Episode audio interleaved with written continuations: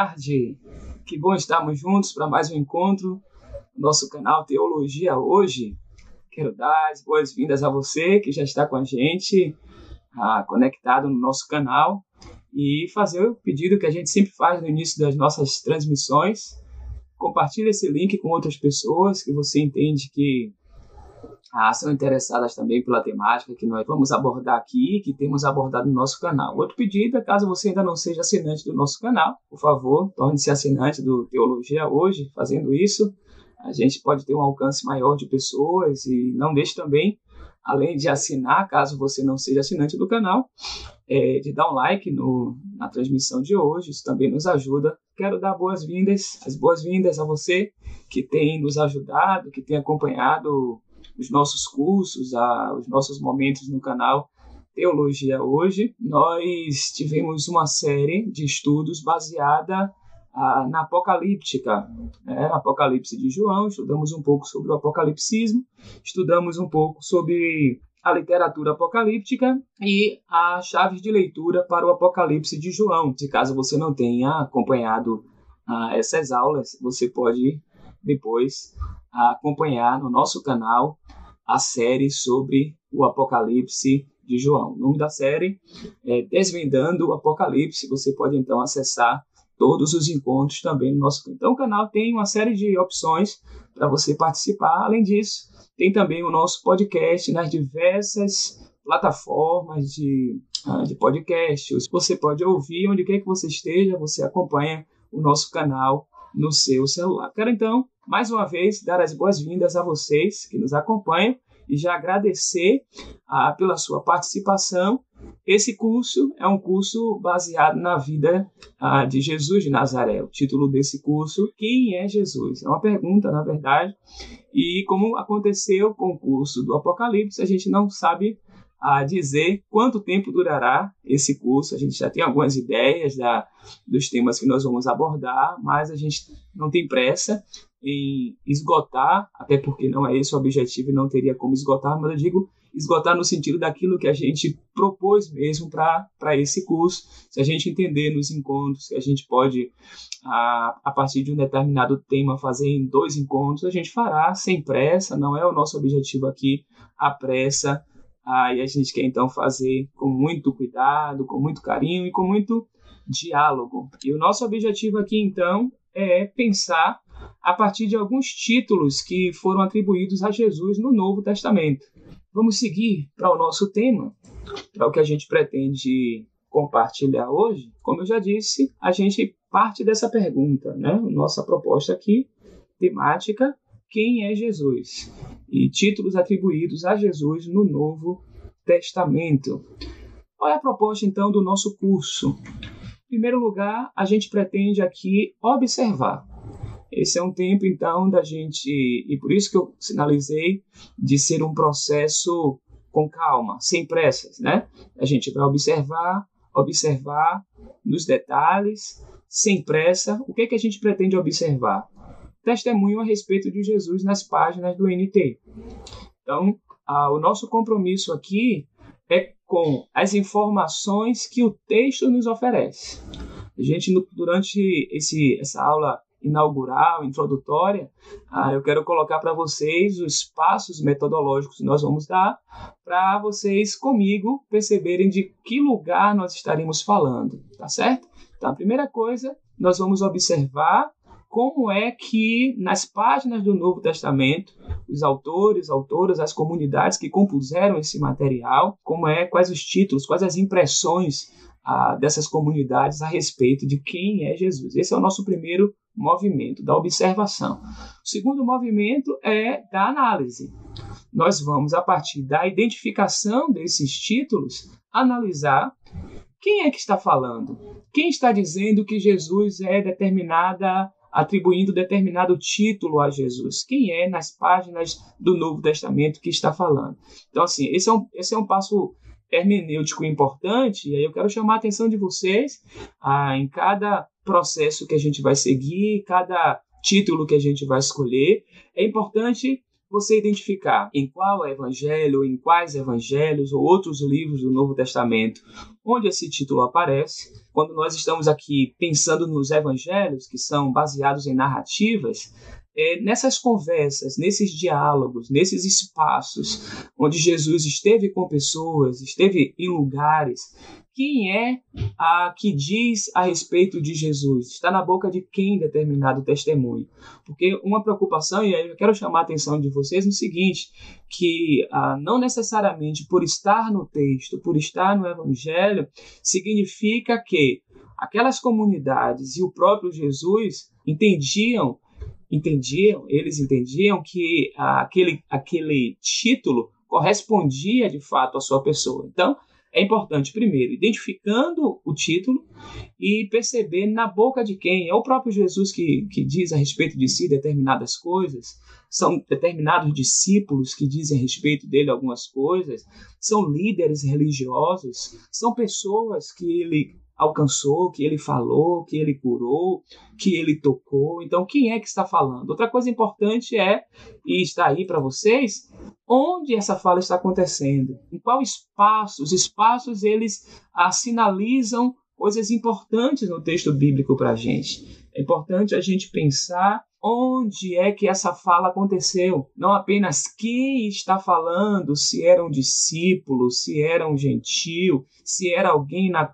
a, a, na multidão, se era inclusive nas narrativas um demônio falando a respeito de Jesus determinadas coisas, mas também onde essa fala está acontecendo, em qual espaço, no templo, na sinagoga, quando Jesus estava no monte, Jesus estava na rua, em uma cidade gentílica, enfim, saindo dos evangelhos, por exemplo, em quais locais essa fala ela se dá, ela acontece. Então, quem falou, ou seja, identificou determinado título a Jesus, o local onde essa pessoa falou, são exercícios que a gente vai precisar fazer aqui e, sobretudo, o significado desses títulos no ambiente do Novo Testamento. Mais à frente eu vou explicar o que, é que a gente quer dizer com isso. Agora, é preciso que a gente pense que, por exemplo, se um determinado é, discípulo falou algo a respeito de Jesus, é importante nós resgatarmos quando ele usou determinado título para referir-se a Jesus, no ambiente daquele texto, nesse texto foi formado, o que é que isso significava para eles o que é que isso significava para aquele povo ah, do primeiro ah, século, início do segundo século. Então é importante a gente resgatar o nosso compromisso aqui, é fazer esse movimento dentro dos recursos possíveis que nós temos, dos estudos teológicos, para irmos ao mundo do texto, resgatarmos então o sentido dessas expressões e o impacto a desses títulos naquele ambiente, naqueles cenários, tá bom? Esse então é o segundo movimento do nosso curso, é analisar quem falou, onde falou e o significado dos títulos no ambiente do Novo Testamento.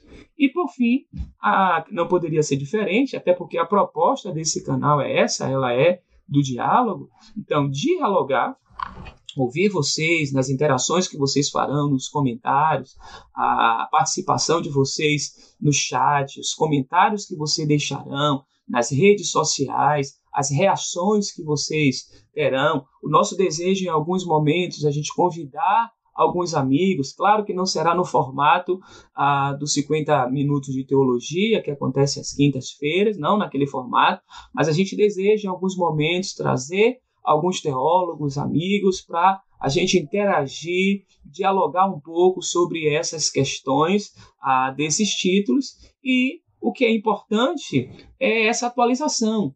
Ou seja, não basta apenas reconhecer nas páginas do Novo Testamento o que foi dito a respeito de Jesus e entender no lugar do texto a, o significado de cada um desses títulos. Mas é importante a gente fazer também esse movimento de atualização para perceber a relevância desses títulos ou expressões hoje e como é então que a gente pode entender esses títulos no nosso ambiente. Tá claro para vocês aí o nosso itinerário? Então, assim, é, é, são três movimentos, né? Da observação, a, a gente também é, além de observar, vamos analisar esses títulos que foram utilizados, quem disse, onde disse e qual o sentido desses títulos no ambiente da formação do texto, mas também dialogar e atualizar. Né? Quais as relevâncias de dizer, por exemplo, que Jesus é o Messias hoje? Qual a relevância de dizer que Jesus é Filho de Deus hoje? E tantos outros títulos. Aqui ao lado eu coloquei para vocês o que a gente não pretende fazer aqui. Então, a nossa fala não vai ser a partir das interpretações né, do lugar de uma tradição teológica cristã católica. Quais as interpretações que foram feitas na tradição cristã católica sobre Jesus? Não, não faremos isso. Também não, farem, não faremos o movimento de pensarmos quais as interpretações que a tradição cristã protestante, né, a tradição da teologia protestante, atribuiu a Jesus. Não, não queremos fazer isso. Muito menos faremos aqui a, a, uma, uma observação das deduções daquilo que nós poderíamos chamar de uma teologia evangélica sobre Jesus. Também não faremos é, a, o resgate, que é muito importante na teologia, tem o seu lugar. Tem muitos estudos que vocês, inclusive, podem encontrar em canais no YouTube, em, em, em textos na internet, e aqui há processos que são mais exaustivos para aqueles que estudam na graduação, mas é, vocês podem acessar, por exemplo, elementos sobre a busca do Jesus histórico, que foi um movimento importante para a teologia do Novo Testamento, mas aqui a gente não vai se ater a essas questões, entendendo a sua relevância, entendendo a sua importância, mas o nosso recorte se dará a partir de uma especificidade. Também a gente não vai discutir aqui, por exemplo, a, os elementos né, da, a, dos concílios, das controvérsias cristológicas e das deduções que a igreja chegou a respeito de quem é Jesus teologicamente. De propósito, aqui eu estou colocando essas duas expressões, né? a, que são temas importantes dentro da teologia, do Jesus teológico e do Jesus histórico. Talvez em um dos nossos encontros, ah, sem de alguma forma nos aprofundarmos é, totalmente sobre isso, a gente pode em algum momento falar um pouquinho o que foi esse movimento da busca pelo Jesus histórico, mas sem entrar nas minúcias, assim como a essa distinção pedagógica que é feita sobre esse lugar do Jesus a histórico ou Jesus teológico, tá bom? Espero que tenha ficado claro para vocês aí as nossas intenções nesse curso. É, a gente sempre gosta de, de deixar de maneira muito é, deixar explícito aí para vocês os objetivos do nosso curso e tentar caminhar dentro de uma metodologia é, é, deixando de maneira muito é, é clara para vocês aí o que é que nós queremos fazer aqui, tá bom? Então vamos seguir um pouco mais e aqui eu quero colocar para vocês alguns dos títulos que aparecem no Novo Testamento e que nós vamos estudar aqui. Como eu disse, ah, pode acontecer de um dos nossos encontros a gente trabalhar um tema ah, em um encontro, mas pode acontecer, porque o nosso desejo aqui é não nos estendermos muito em cada encontro, a gente fazer em duas partes ou até três partes cada, cada estudo. A gente não está com pressa aqui de finalizar, de, sabe, do, de cumprir um, um, um, programa e finalizar isso. A gente não está com esse tipo de, de preocupação aqui. Eu espero que vocês também não tenham essa pressa e não estejam com esse tipo de preocupação. Então, alguns títulos que nós iremos estudar são Jesus foi um profeta, Jesus como profeta, Jesus como servo sofredor, a ideia de sumo sacerdote, também, talvez a que seja mais é, comum de se dizer e de se ouvir, a Jesus como Messias, Jesus como Filho do Homem, a Jesus Filho de Deus. O que é que significa isso, né? ou Kyrios, o Senhor, o Soter, o Salvador, o Logos. Esses são alguns títulos que nós vamos estudar aqui. Tá? Cada um deles, e é, deixando aqui novamente o que colocamos anteriormente, o que nós queremos é perceber nas páginas do Novo Testamento quando esses títulos foram atribuídos a Jesus, quem disse, em qual local disse e como é que isso soava ah, naquele grupo de pessoas ali que foram então os primeiros destinatários desses documentos, tá certo? Ah, nós estamos com uma distância cronológica desses documentos e temos alguns desafios para recuperar algumas coisas. Mas a pesquisa em, em Bíblia nos ajuda nesse sentido. Então, a, a gente pretende aqui caminhar nessa direção, de resgatar cada título desse a partir do seu lugar. Como é que um judeu no primeiro século, início do segundo século, entendia a expressão Messias?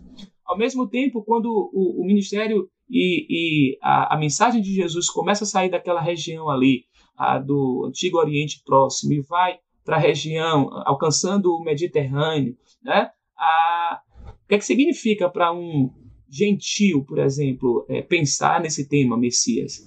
A, soa para ele da mesma forma como soaria para um judeu, dizer que Jesus é o Messias, ou Jesus o Filho do Homem? O que, é que significava isso para eles? O que, é que significava dizer para um judeu a expressão Filho de Deus? E para um gentil, a expressão Filho de Deus significa o quê?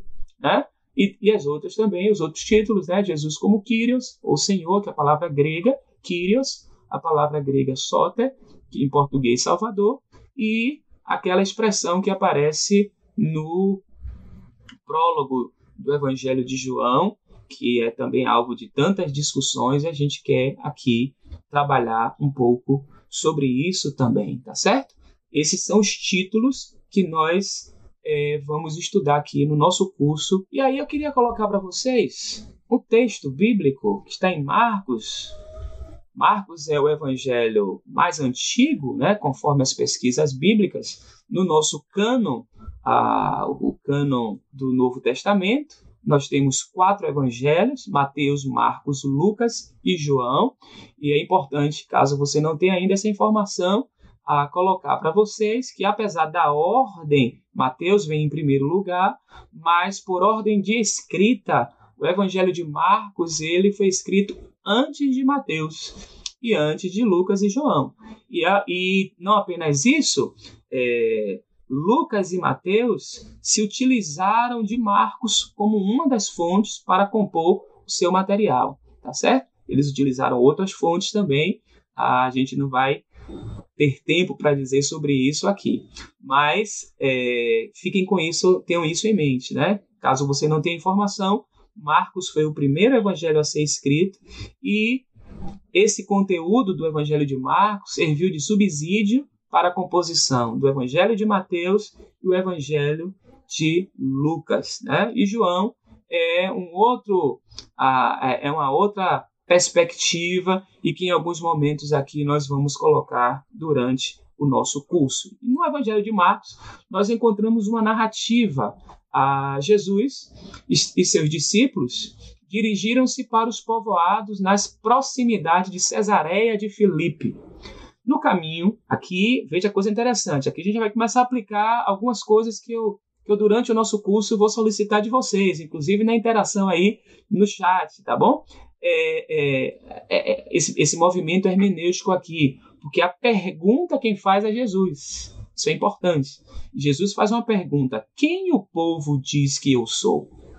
Então, nesse momento aqui do ministério de Jesus, as pessoas já falavam algumas coisas sobre Jesus. As pessoas já tinham determinadas impressões de quem Jesus era. A partir da sua mensagem, das coisas que ele, que ele realizava, as pessoas já deduziam e falavam algumas coisas a partir do seu lugar, do seu mundo significativo, das experiências que eles tinham, eles já falavam alguma coisa a respeito de quem Jesus era. Então, assim, Jesus pergunta: o que é que o povo diz a meu respeito? E os discípulos então responderam: olha só, isso já circulava nessa época quando esse documento é escrito. Marcos, que é o mais antigo, tá bom? Fiquem com essa referência, isso é importante. Eles responderam: alguns dizem que é João Batista, uma personagem também dos evangelhos. Importante, João Batista. Outros, Elias. Aqui já é uma citação de uma personagem testamentária do Antigo Testamento, um profeta importante do Antigo Testamento. E ainda outro um dos profetas. Um dos profetas. Percebe que Elias era profeta? E há uma questão aqui também que se coloca quando ah, dessas impressões que o povo tinha a respeito de Jesus, um dos profetas, tá bom? Mas aí Jesus pergunta: e vocês? Isso aí eu acho muito legal. É quando é aquela coisa que Jesus traz para essa dimensão da pessoalidade, né? De assim, as pessoas falam diversas coisas sobre Jesus. Ah, e aqui eu falei, né? De propósito. Vocês sabem o lugar da minha fala enquanto teólogo cristão é, de origem protestante. Então, assim, mas a gente deixou evidenciado que o nosso compromisso primeiro não é pensar ah, quais as interpretações sobre Jesus a partir desse movimento ou da expressão evangélica sobre quem é Jesus, mas olhar nos testemunhos da, do, do, Novo Testamento, das páginas dos evangelhos. É esse o nosso compromisso aqui. O nosso curso vai nessa direção. Então, ele pergunta: e vocês? Quem vocês dizem que eu sou? Quem vocês dizem que eu sou? Quais são as visões que vocês têm a meu respeito? Quais são as impressões que você tem a meu respeito? E aí Pedro, um dos discípulos, responde: Tu és o Christos. Cristo é a palavra grega ah, que é, ah, se fôssemos usar aqui o Antigo Testamento, é a palavra Machia, Messias. Então a palavra Christos é a palavra grega a, é a palavra Messias, que é hebraica, em grego. E no nosso caso, se fôssemos traduzir essa palavra, seria ungido, né? aquele que ah, de alguma forma recebe, é investido, é coberto com determinada substância, né? é investido com alguma autoridade. Aqui tem possibilidade da gente pensar essa palavra. Então, Christos quando a gente lê na nossa Bíblia Jesus Cristo, não é o sobrenome de Jesus, né? e sim um título que é agregado ao seu nome, que é, poderia se dizer, Jesus o Messias, ou Jesus o ungido, tá certo? Então, Pedro responde isso: Tu és o Cristo. E aí é interessante, e nós não vamos trabalhar isso aqui também no nosso curso, né? Mas tem o Evangelho de Marcos, ele ele é um evangelho muito rico, né? um evangelho curto, uh, direto, mas tem uma série de nuances nesse evangelho e que chamam a nossa atenção. E uh, numa pesquisa do Novo Testamento, aquilo que se chama do segredo messiânico. Né? Um dos sinais do segredo messiânico está aqui. Após a resposta de Pedro, Jesus fala assim: Olha, Jesus os advertiu que não falasse a palavra que está na língua original, no grego, é uma repreensão severa. Né? Ah, talvez a nossa tradução ela ganha, ela, ela perde a força daquilo que, que está no texto na língua original, no grego, quando Jesus os adverte que não falassem a ninguém a seu respeito. Ah, a gente encontra no, no Novo Testamento essas duas questões. A questão das pessoas que começaram a ver Jesus falando e fazendo coisas, e eles também, antes de a chegar a uma conclusão, eles perguntavam: quem é esse? Você vai observar várias passagens nos evangelhos onde, diante a, da, da, surpresa das ações de Jesus, as pessoas a, ficavam é, inquietas com aquela situação e faziam a pergunta: quem é esse? E não apenas as pessoas comuns, mas inclusive seus discípulos, ah, diante de situações ah, que Jesus realizou, ficaram e ficavam surpresos e perguntavam: quem é esse? E aqui a, a questão já é outra. A questão já é Jesus perguntando: quem vocês acham que eu sou?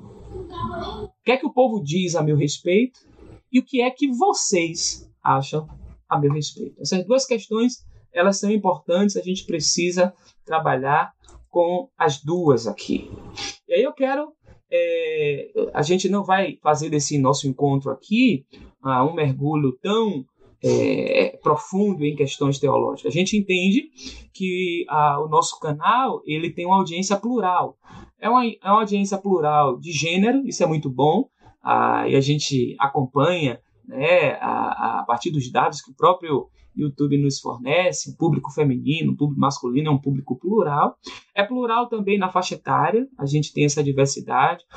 É plural na questão ah, dos interesses religiosos, tem pessoas que são de credos dos mais distintos, que nos acompanham e que interagem conosco e conversam conosco, e isso é muito bom. Então, nesse sentido, o nosso público é um público plural também, e também no que diz respeito à, à formação, eu, eu diria, teológica. Existem pessoas que nos acompanham, que são estudantes de teologia, que estão estudando teologia hoje, são pessoas que já estudaram teologia, e um grande número de pessoas, e essa parte, não que as outras não não me alegrem, mas um grande número de pessoas interessadas em teologia que ainda não ingressaram formalmente para um estudo teológico, mas que são interessadas, que leem, que questionam, que perguntam e que eu, eu espero que de alguma forma esse canal ele, ele ajude você também nesse processo para que você dê o passo seguinte. Aqui a gente não vai resolver, a gente não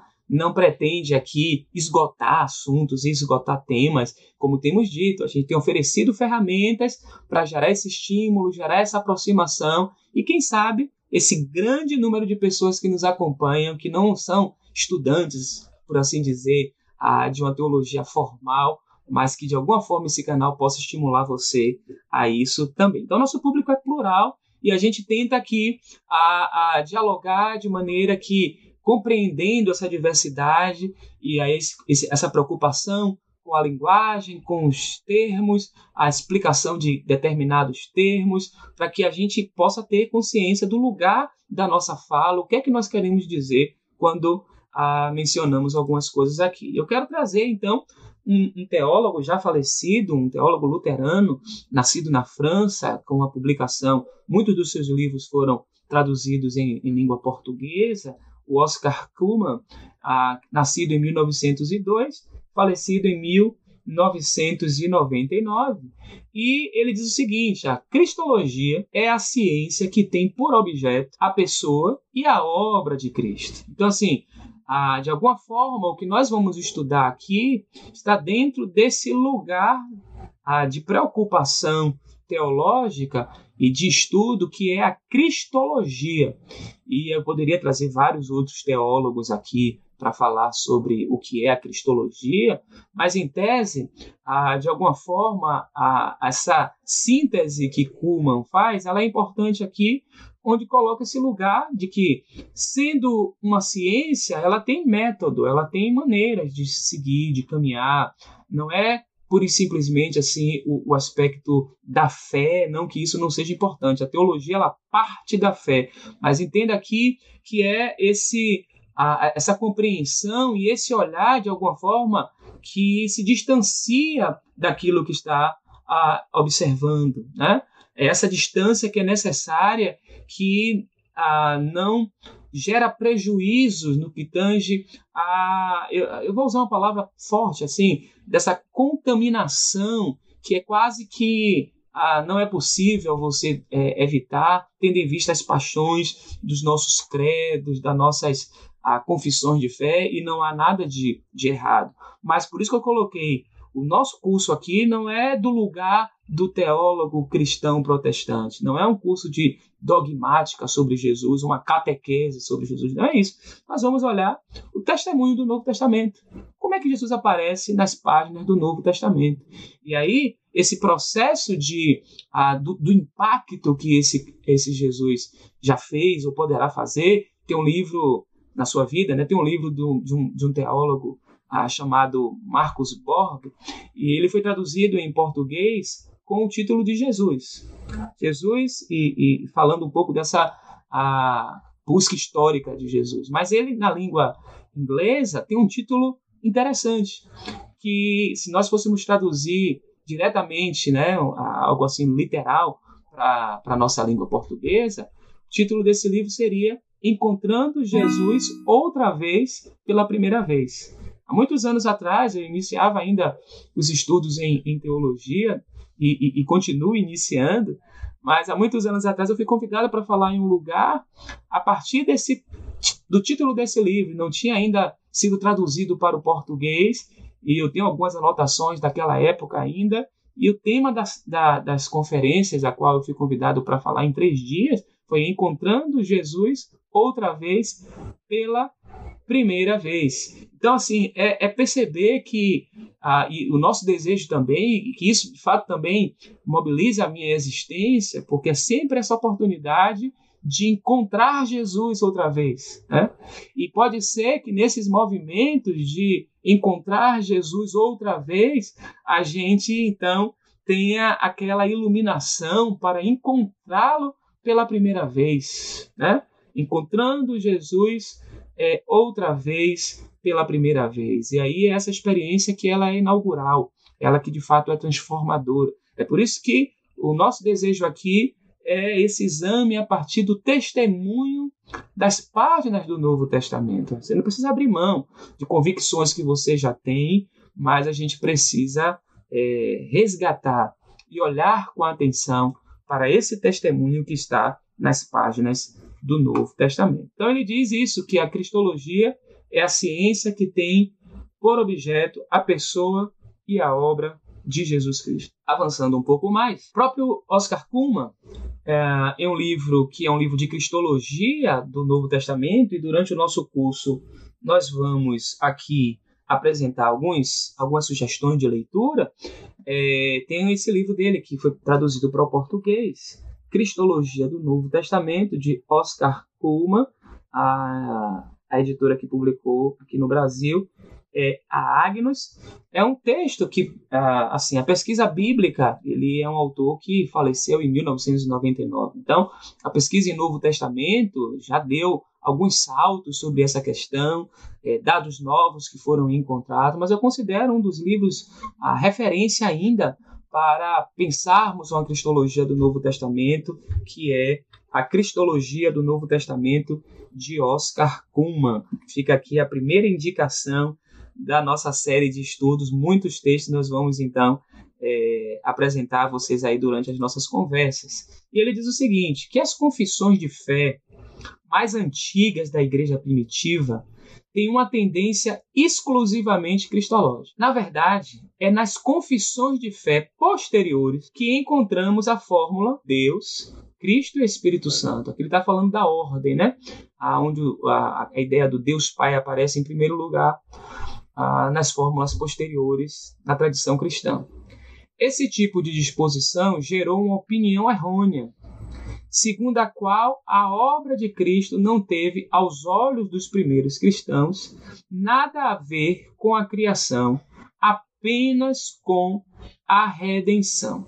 Então, assim, eu trouxe de propósito essa citação do Oscar Kuhlman, que de alguma forma ela vai é, nos colocar do que é proposta do nosso curso aqui. Perceba que ele tem dois aspectos, todos os, do, os dois estão no ambiente da tradição cristã e de tradições ali dos inícios mesmo. E a necessidade então desse retorno às páginas do Novo Testamento, porque há essa consciência de processos que foram de alguma forma a percepções que foram modificadas né, no crescimento, no desenvolvimento das comunidades cristãs, do movimento chamado movimento cristão. E ele então percebe e nos convida também essa reflexão que se volta para o testemunho das páginas do Novo Testamento. Porque muitas vezes, ah, quando nós elaboramos fórmulas, e que são as fórmulas que oferecem então a, a, esse instrumento das nossas confissões, né, da nossa crença, e se não, não olharmos as suas bases, né?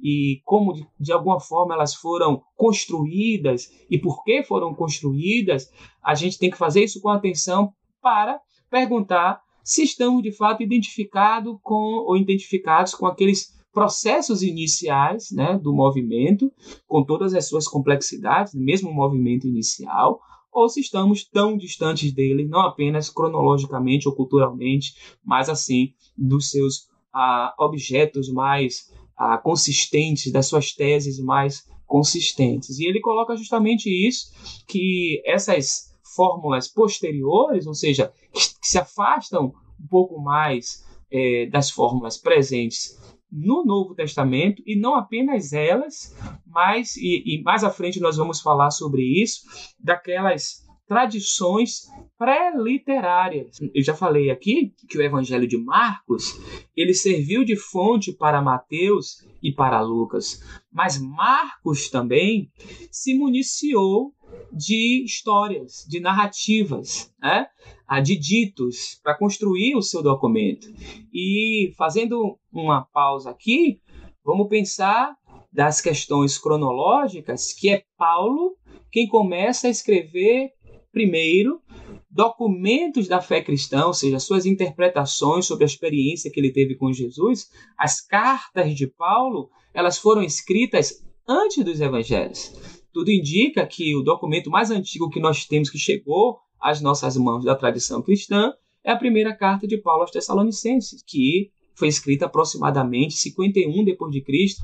Esses dados da antiguidade você não pode cravar com essa exatidão, mas por elementos né, dessa busca de comparações, enfim, você tem uma data aproximada. Então, 51 depois de Cristo é a data que a, a carta de Paulo foi escrita aos Tessalonicenses. O Evangelho de Marcos já é da década de 60.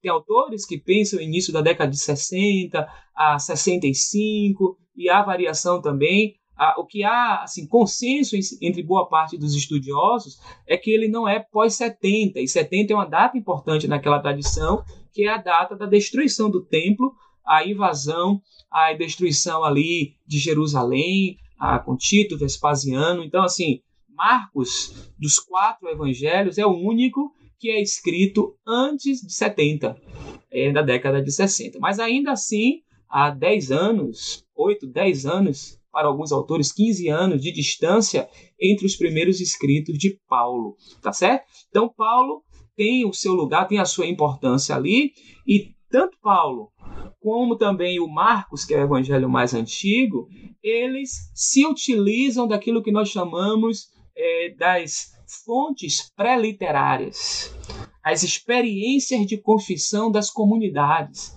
As comunidades primeiras elas já tinham ideias a respeito de Jesus e elas traziam essas visões sobre Jesus para, os seus momentos de culto, para a sua liturgia, para os seus momentos de reunião e eles faziam daquelas suas convicções uma palavra do grupo, da a que os unia ali naquela fé, aquilo que nós chamamos dessas confissões, e essas confissões anteriores a processos a, tardios da tradição cristã, de concílios do século IV e afins, mas antes mesmo do texto estar escrito, esses autores, ou seja, a comunidade que escreve o Evangelho de Marcos, e aqui pensemos no Paulo que escreve a primeira carta aos Tessalonicenses e que tem o seu corpus paulino, ele se utiliza de experiências das comunidades, de elementos que já estão vivenciados ali, e é disso que Kuhlman fala. Quais são essas fórmulas mais antigas? Para entendermos então quais são essas percepções inaugurais, iniciais.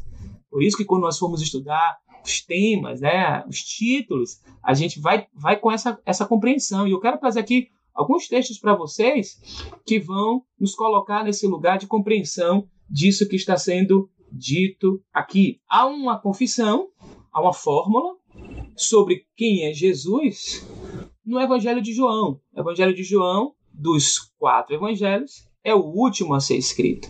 Ele já, a sua escrita se dá já ali no, no início do segundo século. E já é de um momento de percepções novas sobre Jesus, de compreensões e interpretações daquelas comunidades, com, a, com toda a vitalidade daquelas comunidades. Né? E ali no prólogo de João tem uma ideia sobre Jesus, nesse prólogo joanino, que é a seguinte: que todas as coisas foram feitas por intermédio dele, Logos, que nós vamos estudar. Sem ele, sem o Logos, nada do que existe teria sido feito.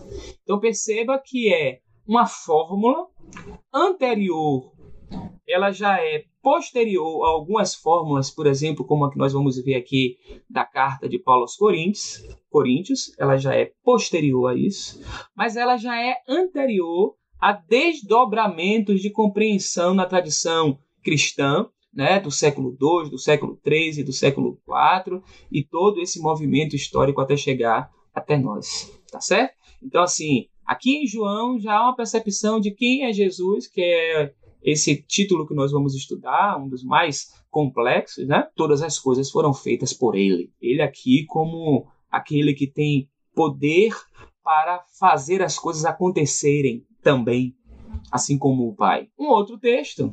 Anotem aí a primeira fórmula. A segunda fórmula é essa aqui, de um texto também da mesma época do, do, do Evangelho de João, mas anterior aos concílios. Diz o seguinte, Colossenses 1,16, que é aquele hino cristológico de Colossenses, que diz: Pois nele foram criadas. Está falando de, de Jesus aqui foram criadas todas as coisas nos céus e na terra, as visíveis e as invisíveis, sejam tronos ou soberanias, poderes ou autoridades, todas. Palavra grega panta, todas as coisas foram criadas por ele e para ele. Percebem?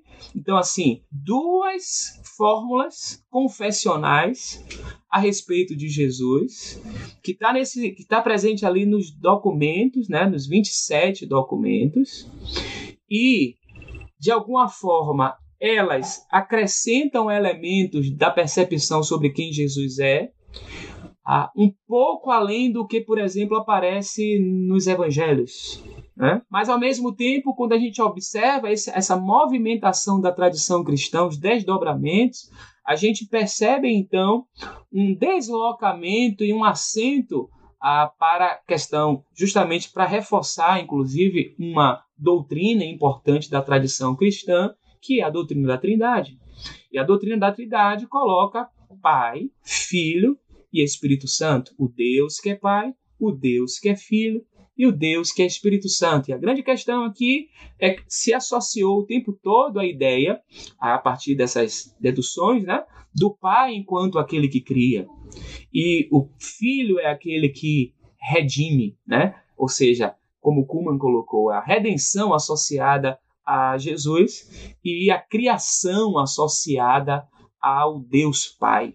Mas as duas confissões que nós lemos aqui são confissões que vão mostrar um papel ativo a desse que na Trindade é posto como o Deus Filho, no, como um elemento é, é, da criação também. Então, assim, todas as coisas foram feitas por intermédio dele. Sem ele, nada do que existe teria feito. Né? E Colossenses Nele foram criadas todas as coisas nos céus e na terra. Então, aqui é esse cuidado para não é, dissociar dessa a segunda pessoa da Trindade, né, como costumeiramente se diz, o, o, o Deus Filho Jesus Cristo, como a partícipe da obra da criação e não apenas na redenção, como a fórmulas posteriores acentuaram isso, o papel do Pai enquanto Criador e do Filho enquanto o Redentor, tá certo? E aqui uma outra a, confissão, e eu quero também ler aqui no texto, mostrar algumas coisas para vocês, ler aqui, depois fazer um movimento, uma das raras confissões de fé no Novo Testamento, que mencionam juntamente a Cristo e a Deus Pai, Deus Pai, se encontra a, na primeira carta de Paulo aos Coríntios, olha aqui, Paulo, documentos anteriores a, aos evangelhos. E Paulo diz o seguinte, 1 Coríntios 8, versículo 6: Todavia, para nós há um só Deus, há um só Deus, Theos Ropater.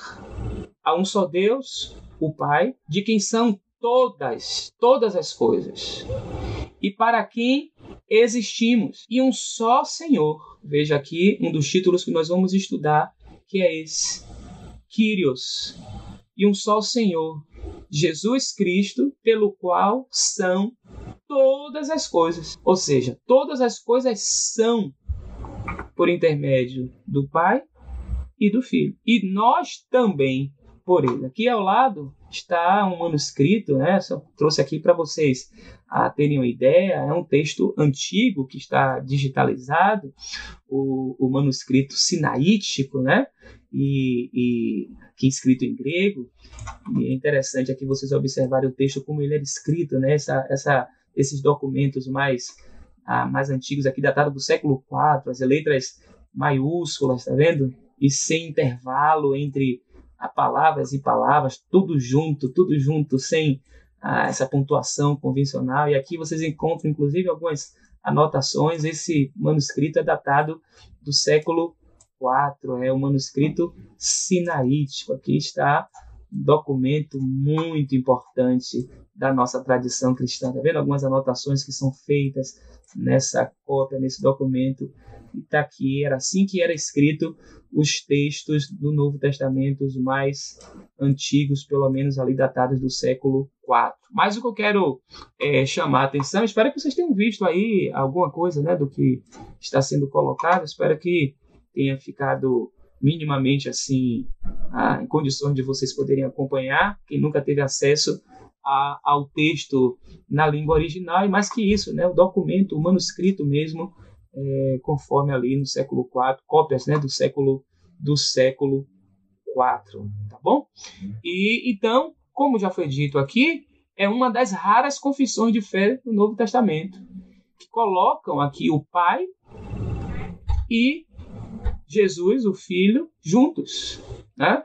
Juntos na obra da criação. E aqui também uma confissão de fé, uma profissão de fé antiga, antiga, né, dentro do texto do Novo Testamento e que, de certa forma, difere de algumas profissões de fé posteriores, tá bom, meus queridos e queridas? Vamos avançar um pouquinho mais?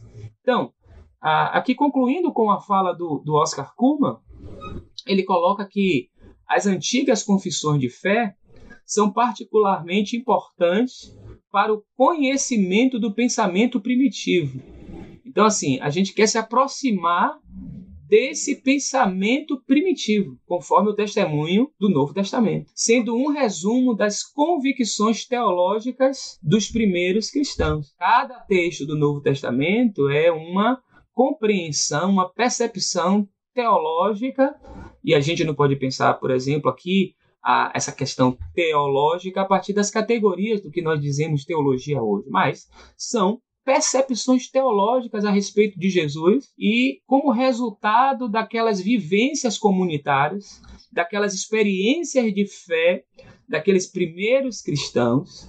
Então, essas fórmulas, elas condensam um testemunho mais amplo dessas comunidades. Elas aparecem então como uma síntese ou um resumo das convicções. Quem é? O quem é é respondido nessas fórmulas. Quem é Jesus? O que é que nós, como comunidades, entendemos quem é Jesus? Ah, do seu papel, do seu poder, do que ele ainda faz. Né? Então, assim, essas fórmulas colocam a gente nesse lugar é, dessa compreensão teológica e nos mostram a quais pontos eles davam ênfase. Então, por que algumas coisas aparecem nos evangelhos e outras não? Porque o que vai aparecer no, nos evangelhos ali é o que de fato foram os interesses dessas comunidades, e aqui pense em interesse positivamente, tá? Tem algumas palavras que a gente tem que tomar cuidado para falar, né? Desses interesses dessas comunidades a respeito daquilo que era fundamental para esse compartilhamento. Então, para o que era fundamental para o compartilhamento deles e que refletia também a experiência vivencial, eles então compartilhavam e apresentavam a partir daí. Então, é um resumo das convicções teológicas dos primeiros cristãos e nos mostram a quais pontos eles davam ênfase. É que os interessava mais? Quais verdades eles consideravam primordiais? Isso é tão importante porque, como o nosso, o nosso movimento, e aqui agora eu falei desse distanciamento, agora eu vou me colocar, né? a nossa tradição cristã é uma tradição espetacular, grandiosa, é um edifício grandioso, como alguns dizem, e ela tem uma série de desdobramentos históricos importantes, significativos. E nessa linha histórica, onde tantas coisas aconteceram com a igreja, tantos processos eles aconteceram com a igreja, a, do movimento inicial até aqui, que é fundamental, e aí eu falo por mim, essa é uma experiência de um movimento que, que eu tenho, ah, sobretudo nesses dias, feito, é quais eram as ênfases, o que era primordial naquelas comunidades em relação à pessoa de Jesus e, e quais outras lhe pareciam decorrer desta. Daí se deduz que a teologia cristã primitiva é quase exclusivamente, aqui já é uma afirmação do Oscar Kuhlman, né, a tese que ele defende, é quase exclusivamente uma cristologia. Mas é isso então, queridos e queridas, a gente vai fazer esse caminho desse tempo aqui. Como eu disse a vocês, não sabemos ainda quanto tempo ah, esse movimento durará, e confesso a vocês que é também um movimento a partir dos meus interesses no que tange a, a minha experiência enquanto alguém que está vinculado a uma tradição cristã e que tem em Jesus essa figura fundamental. Então, quais eram as convicções das primeiras comunidades sobre quem era Jesus e como é que isso alterou a, a, o discurso deles, a vivência deles. E isso precisa me afetar de alguma forma, por isso que eu falo que uma das nossas, aqueles três níveis do nosso curso é o do diálogo e da atualização. Ouvirmos, conversarmos, à luz do Novo Testamento, então buscarmos essa, a, a, quais são essas conexões que podem ser feitas ah, com esses títulos que Muitos deles não têm, talvez, a significado objetivo na nossa tradição para o século XXI, por exemplo, mas que, então, resgatando o seu sentido, o seu significado no, teu, no tempo dele, quando eles foram enunciados, quando eles foram vivenciados, a gente pode, então, a, trazer para nós aqui. Então, vamos caminhar por aí. Na próxima semana, se Deus quiser, o nosso desejo então é iniciarmos com o primeiro título que nós escolhemos para estudar, essa, essa visão de Jesus enquanto profeta. O que é que significava para aquelas pessoas que, quando identificavam Jesus como profeta, o que é que eles estavam querendo dizer? Aí, quais eram então as categorias que poderíamos pensar sobre os profetas ali ah, na época de Jesus. Então, era Jesus um profeta? Algumas pessoas disseram isso, que ele era um profeta. Aquela mulher que conversou com Jesus em João 4, aí fica como sugestão você ler esse texto, no Evangelho de João, Evangelho capítulo 4, tem um momento que a mulher fala assim: Eu vejo que tu és profeta. Então, quando as pessoas diziam isso a respeito de Jesus, ah, que ele era profeta, ou como aconteceu, por exemplo, na narrativa ah, que eu tive a oportunidade de compartilhar ontem, a de Lucas 7, né? Quando da ressurreição do filho daquela viúva na, na vila de Naim, e há um testemunho ali de que, que um grande profeta chegou nessa terra. O que é que se está se falando quando se pensa em Jesus como profeta? Quais são os ensinos que a gente pode ter e se de fato Jesus a, a, a não apenas as pessoas disseram isso a respeito dele, mas ele também se considerou e quais seriam então as categorias de pensarmos que ele era profeta, a partir de que lugar, caso nós entendamos que ele era um profeta, de que lugar ah, poderíamos dizer que assim era, tá bom? Então eu desejo muito que a gente possa ter um caminho muito bom. Esse processo é um processo de construção, por isso eu peço a vocês que interajam no nosso chat, deixando os comentários no, no nosso vídeo, deixando sugestões no nosso vídeo, ah, nas redes sociais que nós interagimos, ah, no meu Instagram, Ioache, você pode acompanhar no meu Facebook, a Joás Menezes, tem uma página também do Teologia Hoje no Facebook. Deixe sugestões lá, deixe seus comentários no, no nosso ah, no YouTube é, deixe sugestões, inclusive. Nós vamos construir esse curso juntos. Eu gostaria muito de contar com a participação de vocês e desejoso de que, a, ao final, a gente possa ter experiências significativas com esse que mudou a história e que não apenas a história de fora, mas ele tem nos afetado diretamente, tá bom? Meu desejo então é que a bênção do Eterno, que enriquece e não acrescenta dores, esteja sobre a sua vida, esteja sobre a vida dos seus familiares e amigos. E se você ainda não é assinante do nosso canal, eu peço a você, por favor, torne-se assinante, compartilhe com outras pessoas para que elas possam também ser parceiras desse projeto que é o Teologia Hoje e deixe o seu like no vídeo de hoje, isso é importante. Quanto mais likes a gente tem ah, nos vídeos, é importante para a, o nosso vídeo então ficar de forma que as pessoas tenham a, sejam mais a, a, abrangência seja maior, o alcance seja maior também. Muito obrigado por você ter separado o seu tempo para estar conosco aqui. Eu espero vocês então na próxima segunda-feira, às 16 horas, se Deus permitir, para pensarmos sobre